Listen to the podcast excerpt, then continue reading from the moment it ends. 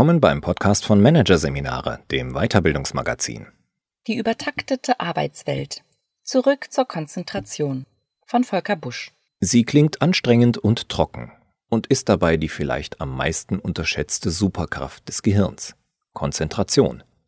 Die Voraussetzung für mentale Höchstleistungen wird in der modernen Arbeitswelt jedoch durch ständige Störungen und kurze Takte regelrecht verhindert. Neurologe Volker Busch zeigt, wie Unternehmen die Fähigkeit zum Fokussieren wieder fördern können. Welche Faktoren sind wesentlich für den beruflichen Erfolg? Mentale Stärke? Emotionale Intelligenz? Beide Faktoren belegen in Umfragen regelmäßig die Spitzenplätze. Beide gehören auch zu den Wünschen, die Mitarbeitende, Unternehmer und Unternehmerinnen in Seminaren und Coachings für ihre persönliche Weiterentwicklung am häufigsten nennen. Dagegen bleibt jener Geisteszustand meist unerwähnt, der geistige Leistungserfolge erst möglich macht. Konzentration. Sie befähigt uns zu genauem Denken und logischem Schlussfolgern. Sie erlaubt es uns, Handlungspläne diszipliniert umzusetzen und Ziele zu erreichen. Und nicht zuletzt eröffnet sie uns die Möglichkeit, uns in andere Menschen hineinzuversetzen und ihre Absichten nachzuvollziehen. Doch so essentiell die Konzentration für unsere tägliche Arbeit ist, so wenig glanzvoll ist ihr Image. Hand aufs Hirn. Wir assoziieren mit dem Begriff doch überwiegend unangenehme Schreibtischdinge, angefangen von zähen Zoom-Konferenzen, denen wir aufmerksam folgen sollen, bis hin zu leidigen Steuererklärungen, die dringend erledigt werden müssen. Auch sonst wird Konzentration als anstrengend erlebt. Jeder kennt aus eigener Erfahrung die Mühen, die es kostet, sie herzustellen und sie zu halten. Und dennoch geht kaum etwas Anspruchsvolles ohne sie. In der Lern- und Leistungspsychologie gilt Konzentration als eine der Bedingungen, ohne die es zu keiner höheren Erkenntnis oder tieferen Einsicht kommt. Das macht die Konzentration zu einer wahren Superkraft unseres Gehirns, die für die meisten geistigen Prozesse schlicht unverzichtbar ist. Aber was genau ist Konzentration eigentlich? Biologisch gesprochen gehört sie zum kognitiven Steuersystem unseres Gehirns, dessen anatomischer Hauptsitz der Präfrontalkortex ist, auch bekannt als Stirnlappen. Im engeren neuropsychologischen Sinn versteht man unter Konzentration die Bündelung gerichteter Aufmerksamkeit oder auch Fokussierung.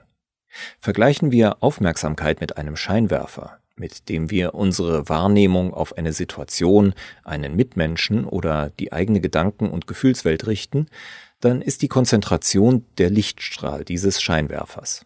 Dabei verhält es sich wie im Theater. Je enger der Scheinwerferstrahl gebündelt und je weniger als Streulicht verloren wird, desto heller erstrahlt das Objekt der Wahrnehmung auf unserer geistigen Bühne. Diese mentale Lichtbündelung fällt uns aber nicht leicht vor allem dann nicht, wenn das Grundrauschen in der Umgebung zu hoch ist. In meiner Beratung und therapeutischen Begleitung stelle ich immer wieder fest, viele Menschen können sich gut fokussieren, wenn nur die Ablenkungsdichte um sie herum geringer wäre. Nicht die Konzentration an sich ist also das Problem, sondern ihre permanente Störung. Die durchzieht jedoch den Arbeitsalltag vieler Menschen wie ein roter Faden. Bis zur ersten Unterbrechung dauerte es bei Schreibtischarbeiten im Schnitt circa drei Minuten. Echter Fokus ist in dieser Zeit kaum zu finden. Selbst der konzentrierteste Mensch wird zudem von zahlreichen Mikrobewegungen erschüttert, die ihn geistig aus seinen Aufgaben reißen. Täglich strömt darüber hinaus eine Informationsmenge von 30 bis 40 Gigabyte auf uns ein. An einem normalen Arbeitstag besuchen wir mehr als 30 Webseiten, lesen und beantworten mindestens 50 Textnachrichten und wühlen uns durch etwa 200 E-Mails. Tendenz steigend. Viele der Informationen haben außerdem Appellcharakter. Das heißt, sie fordern uns zum unmittelbaren Handeln auf. Tu dies, vergiss nicht das, antworte hier und ziehen damit den geistigen Lichtkegel auf sich. Als ob das die Konzentration nicht schon genug erschweren würde, sind in einer digitalen Arbeitswelt attraktive Ablenkungen immer nur wenige Mausklicks oder Wischbewegungen weit entfernt, die uns von unseren Sinnesorganen ins Bewusstsein gespült werden und die auf unsere geistige Bühne drängen. Die Menge an ablenkenden Postings, News, Alerts, Push-Mitteilungen etc. nimmt spürbar zu. Forschende aus Kalifornien verzeichnen in einer kürzlich publizierten Studie eine Zunahme des Informationskonsums um mehr als 2,5 Prozent pro Jahr. Wir verteilen und zerteilen unsere Aufmerksamkeit damit in immer kleinere Teile und fragmentieren unsere Lebens- und Arbeitsweise Die Bündelung der Aufmerksamkeit geht mehr und mehr verloren. Etwas pointiert formuliert, ein bisschen ADHS haben wir heute alle. Nicht im Sinne einer biologischen Erkrankung, wohl aber als soziologisches Phänomen. Die Folge häufiger Ablenkungen ist das unentwegte Wechseln der Aufmerksamkeit. Zuständig im Gehirn ist dafür unter anderem die im Vorderlappen gelegene Frontopolarregion. Hier schalten wir um. Dafür muss der Scheinwerfer neu eingestellt und präzise auf das neue Reizobjekt ausgerichtet werden. Diese Justierung benötigt eine gewisse Zeit, die im Bereich von Sekunden bis mehreren Minuten liegen kann und während der wir geistig weniger leistungsfähig sind. Man spricht von Aufmerksamkeitsrückstand. Unsere Wahrnehmung ist ungenauer als in Phasen hoher Konzentration, wir schlussfolgern weniger präzise und speichern Dinge nicht mit der gleichen Sorgfalt. Die Folge ist eine gesteigerte Fehlerrate. Eine Untersuchung der Michigan State University kam vor wenigen Jahren zu dem Ergebnis, dass bereits eine Unterbrechung von nur wenigen Sekunden die Fehlerrate bei einer Aufgabe statistisch verdoppelt. Außerdem dauert es länger, wenn wir zwischen Aufgaben hin und her schalten, statt sie nacheinander zu bearbeiten. Häufige Aufmerksamkeitswechsel sind also stark verlustbehaftet. Je mehr Störungen, desto stärker der leistungsmindernde Effekt. Die experimentellen Befunde erklären, was wir bei Menschen in verschiedenen Arbeitskontexten seit Jahren beobachten. Die geistige Performance beim Arbeiten im Büro bzw. am Schreibtisch, beim Führen von Fahr- und Flugzeugen und auf Kranken- und Intensivstationen verschlechtert sich durch häufige Unterbrechungen. Aber was können wir gegen die Zunahme des geistigen Streulichts tun? Die naheliegende Antwort lautet Ablenkungen und Störungen vermeiden. In der Praxis ist das häufig jedoch gar nicht möglich, weswegen letztlich wir selbst gefragt sind. Die gute Nachricht lautet, dass Konzentration keine Eigenschaft ist, die man besitzt oder nicht.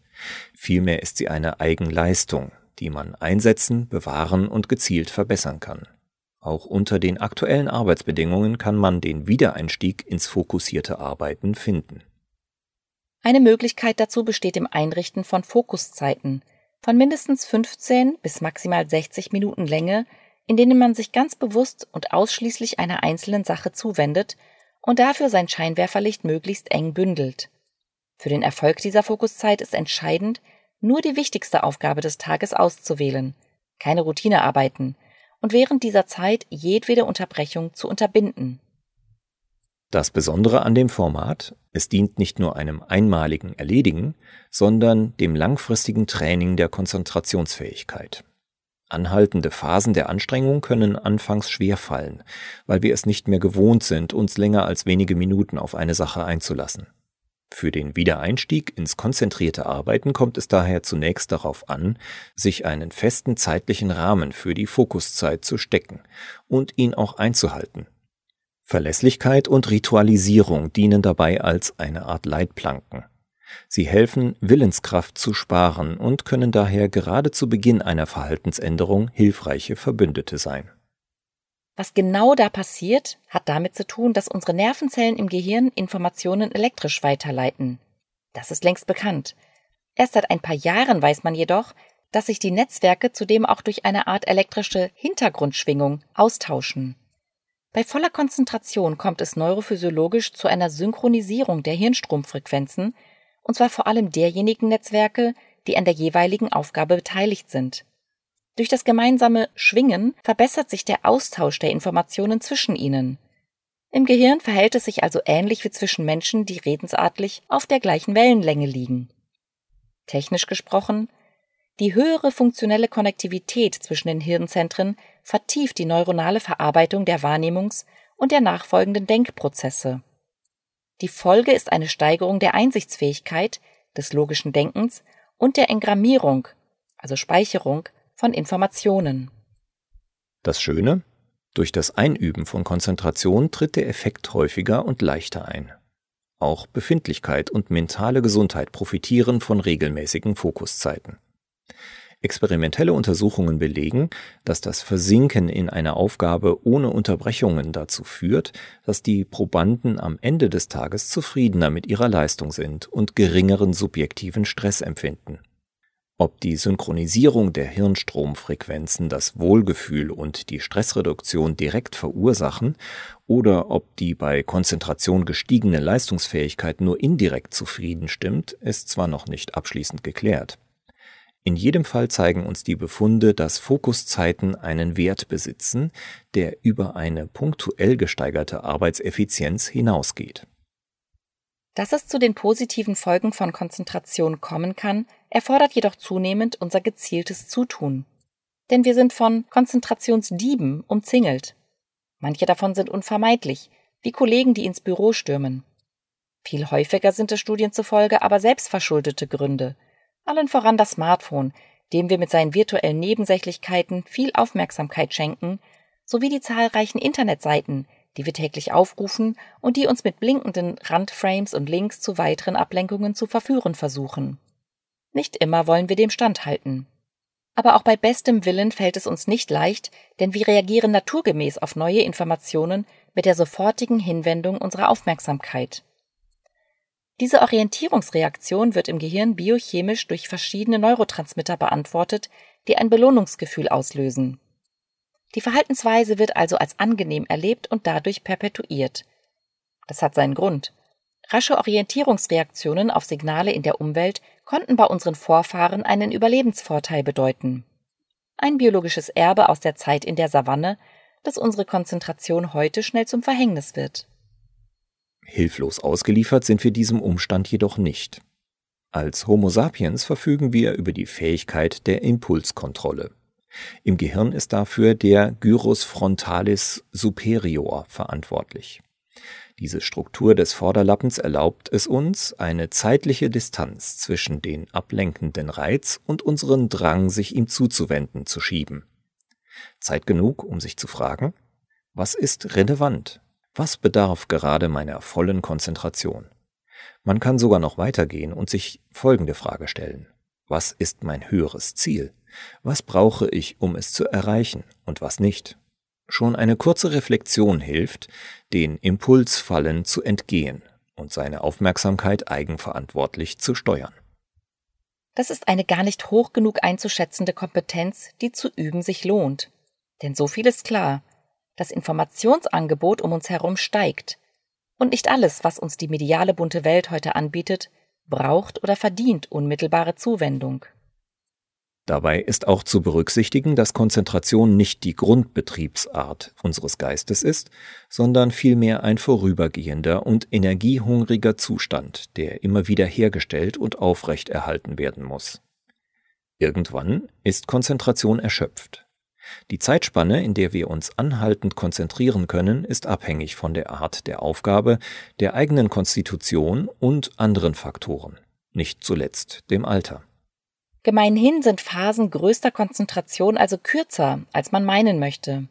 In Bezug auf einen durchschnittlichen Erwachsenen mittlerer Intelligenz sinkt sie bereits nach 45 Minuten merklich. Nach spätestens 60 bis 90 Minuten ist sie größtenteils aufgebraucht. Was wir dann brauchen, ist eine Pause. Und zwar umso dringender, je länger die Lichtbündelung während einer Aufgabe gedauert hat. Pausen restaurieren unser Aufmerksamkeitssystem. Sie laden gewissermaßen unsere Konzentrationsbatterien wieder auf.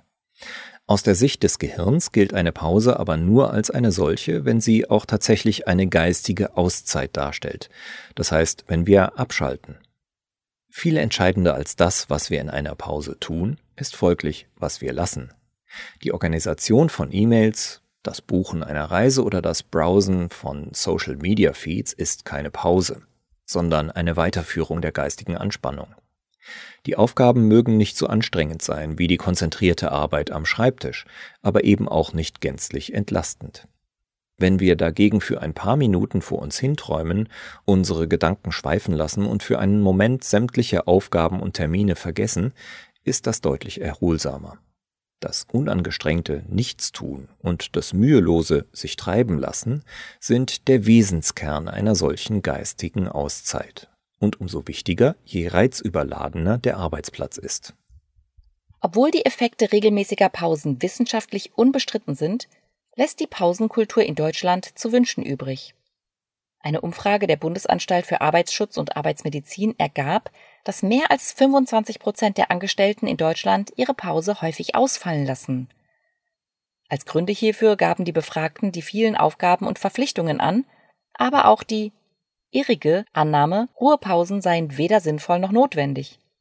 Sechs Stunden durchzuarbeiten, um eine Stunde früher mit der Arbeit fertig zu sein, erscheint vielen Menschen zeitökonomischer, als die Arbeit alle 60 bis 90 Minuten zu unterbrechen, was als schmerzvoller Zeitverlust erlebt wird, der angesichts der drohenden Deadlines und überlangen To-Do-Listen kaum zu rechtfertigen ist.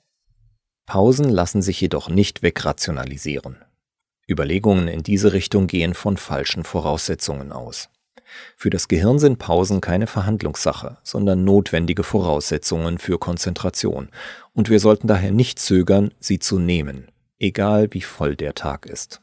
Und zwar regelmäßig und präventiv. Denn beim Gefühl der Erschöpfung hat man den günstigen Zeitpunkt für eine Pause bereits überschritten. Es verhält sich wie bei der Flüssigkeitsaufnahme im Leistungssport. Wenn ein Marathonläufer erst trinkt, wenn er Durst hat, ist er schon dabei zu dehydrieren. Der erfahrene Sportler trinkt rechtzeitig, um diesen körperlichen Zustand erst gar nicht zu provozieren. Auch Pausen sollten genommen werden, bevor der seelische Schrei der Erschöpfung unüberhörbar wird. Aus der Entspannungsforschung haben wir inzwischen viel über eine kluge Pausengestaltung gelernt. Zum Beispiel, dass häufige Pausen besser sind als lange, da der Erholungseffekt in den ersten Minuten einer Auszeit nachweislich am höchsten ist. Und dass geplante Pausen besser sind als solche, die an eine Bedingung geknüpft sind, etwa dass vorher ein bestimmter Arbeitsabschnitt erledigt sein muss. Denn in überfrachteten Arbeitstagen finden sich sonst zu häufig Gründe dafür, die Pausen zu verschieben oder auszulassen. Laborexperimente haben ferner gezeigt, dass Pausen sinnvollerweise mindestens 10 Prozent der Arbeitszeit einnehmen. Und Pausen, die in der Natur verbracht werden, können nachfolgende Konzentrationsleistungen besonders effektiv erhöhen. Für unsere Fähigkeit zum Fokussieren spielen viele Faktoren eine Rolle.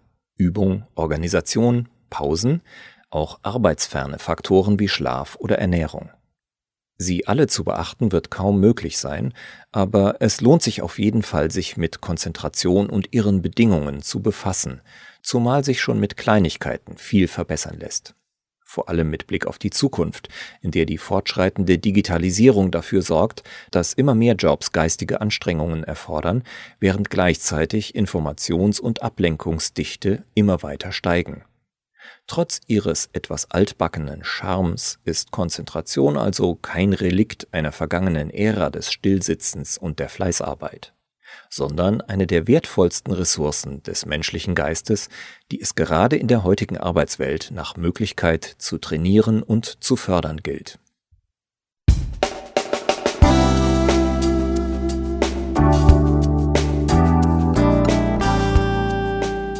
Sie hörten den Artikel die übertaktete Arbeitswelt.